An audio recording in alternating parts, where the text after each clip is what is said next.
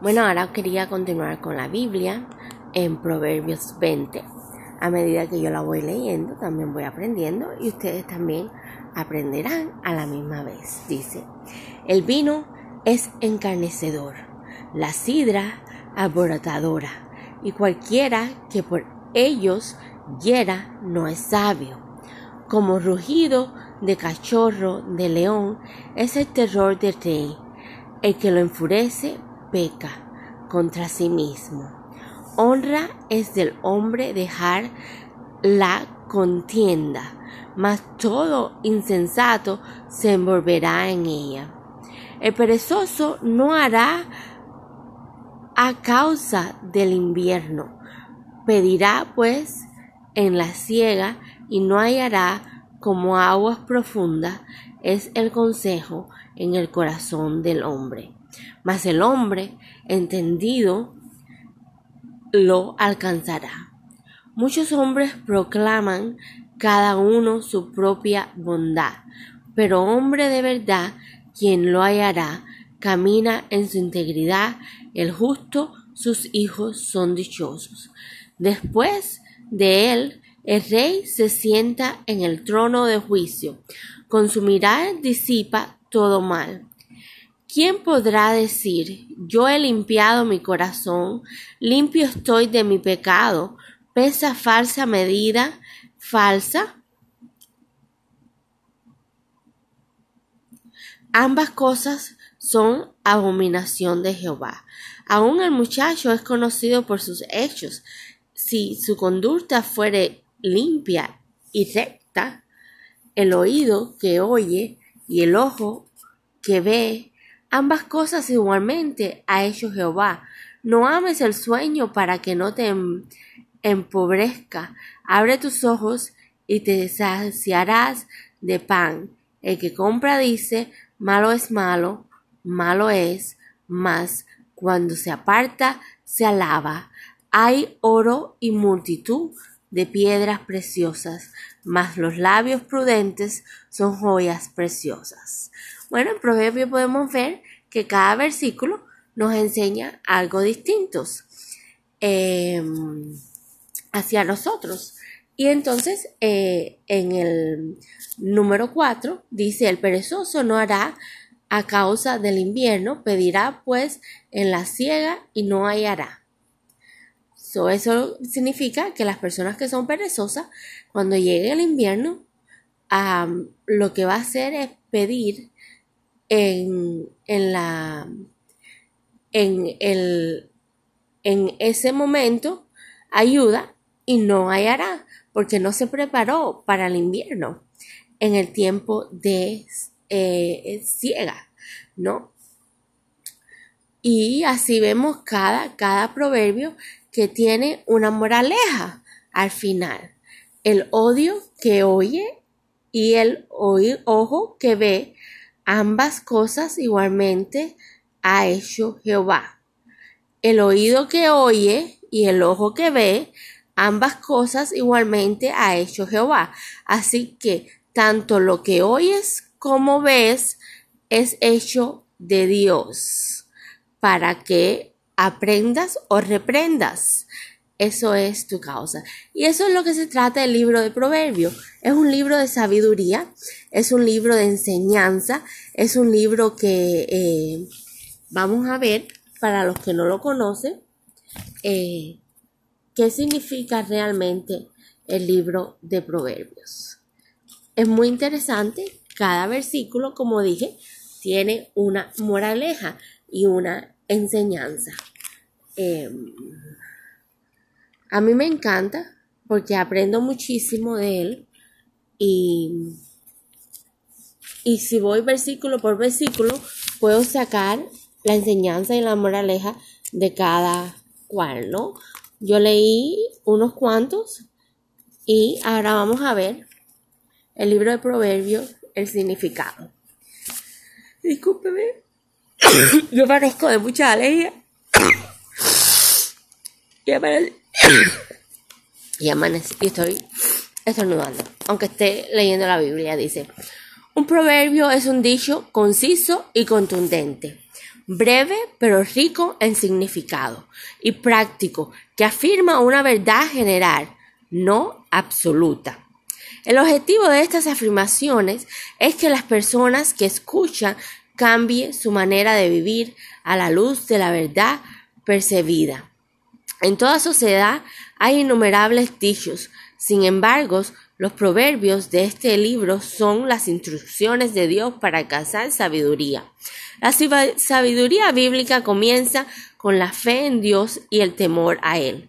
En este libro comienza con la exhortación de un padre a un hijo para que escuche el consejo de las instrucciones que lo llevarán a vivir sabiamente. Así debemos leer los proverbios, como si fueran los consejos de nuestro Padre, porque lo son. Por lo general, un proverbio contiene una segunda parte que completamente el pensamiento de la primera eh, o que contrasta con ella. Considerar la relación entre la segunda línea y la primera línea es una forma constantemente útil de meditar en un proverbio. Así que eh, hemos leído un ejemplo, el número 6. Muchos hombres proclaman cada uno su propia bondad, pero hombre de verdad, ¿quién lo hallará? So, eh, yo puedo proclamarme, puedo decir puedo decir mi verdad, proclamarme hacia el mundo, pero el hombre que es hombre, ¿no? Ah, de verdad es el quien hallará su propia verdad. Y así sucesivamente, ¿no? Les leí algunos para que si quieren lo vayan analizando y mm, cometí el error de no decirle el número uno el número 2, el número 3, pero es un libro de sabiduría como consejos que da a eh, integridad a cada uno de nosotros. Em, el rey que se sienta en el trono de juicio con su mirar disipa todo mal. Así que el que se sienta en el trono de juicio, quien se sienta en el trono de, en ese tiempo sería el rey o la ley, que se sienta en el trono de juicio, con su mirar disipa todo mal. Solamente por mirar a la persona ya reconoce el mal que ha hecho. Así que, em, ¿quién podrá decir que yo he limpiado mi corazón limpio estoy de mi pecado. ¿Quién dice que yo he limpiado mi corazón? Limpio estoy de mi pecado porque somos salvados por Dios. Así que si vamos al libro de Proverbios, que es un libro de sabiduría, un libro para aprender, un libro de consejos para cómo vivir una vida mejor, un libro sabio, los invito a que lo lean. Voy a estar leyéndolo eh, esta semana eh, tiene eh, mucha, mucha enseñanza, mucha sabiduría y vas a, convertirte en una persona más sabia, en una persona de vivir la vida mejor, más ampliamente em, y con más sabiduría, con más enseñanza para tus hijos, para tus amigos, para tu familia, para el mundo, para que aprendas no solamente el camino de Dios, sino el camino de aquí, del planeta Tierra, cómo comportarte con cada persona y cómo analizar a cada persona de un término de, yo podría decir que podría ser un libro también de sabiduría, pero un libro psicológico. Un libro, cuando vamos a la parte de la ciencia, podría decir que tiene mucha psicología el libro. Dice, la rampiña de los impios los destruirá, por cuanto no quisieron hacer juicio. Son, ah, los impios destruirán aquellas personas que no quisieron justificarse del mal que habían hecho.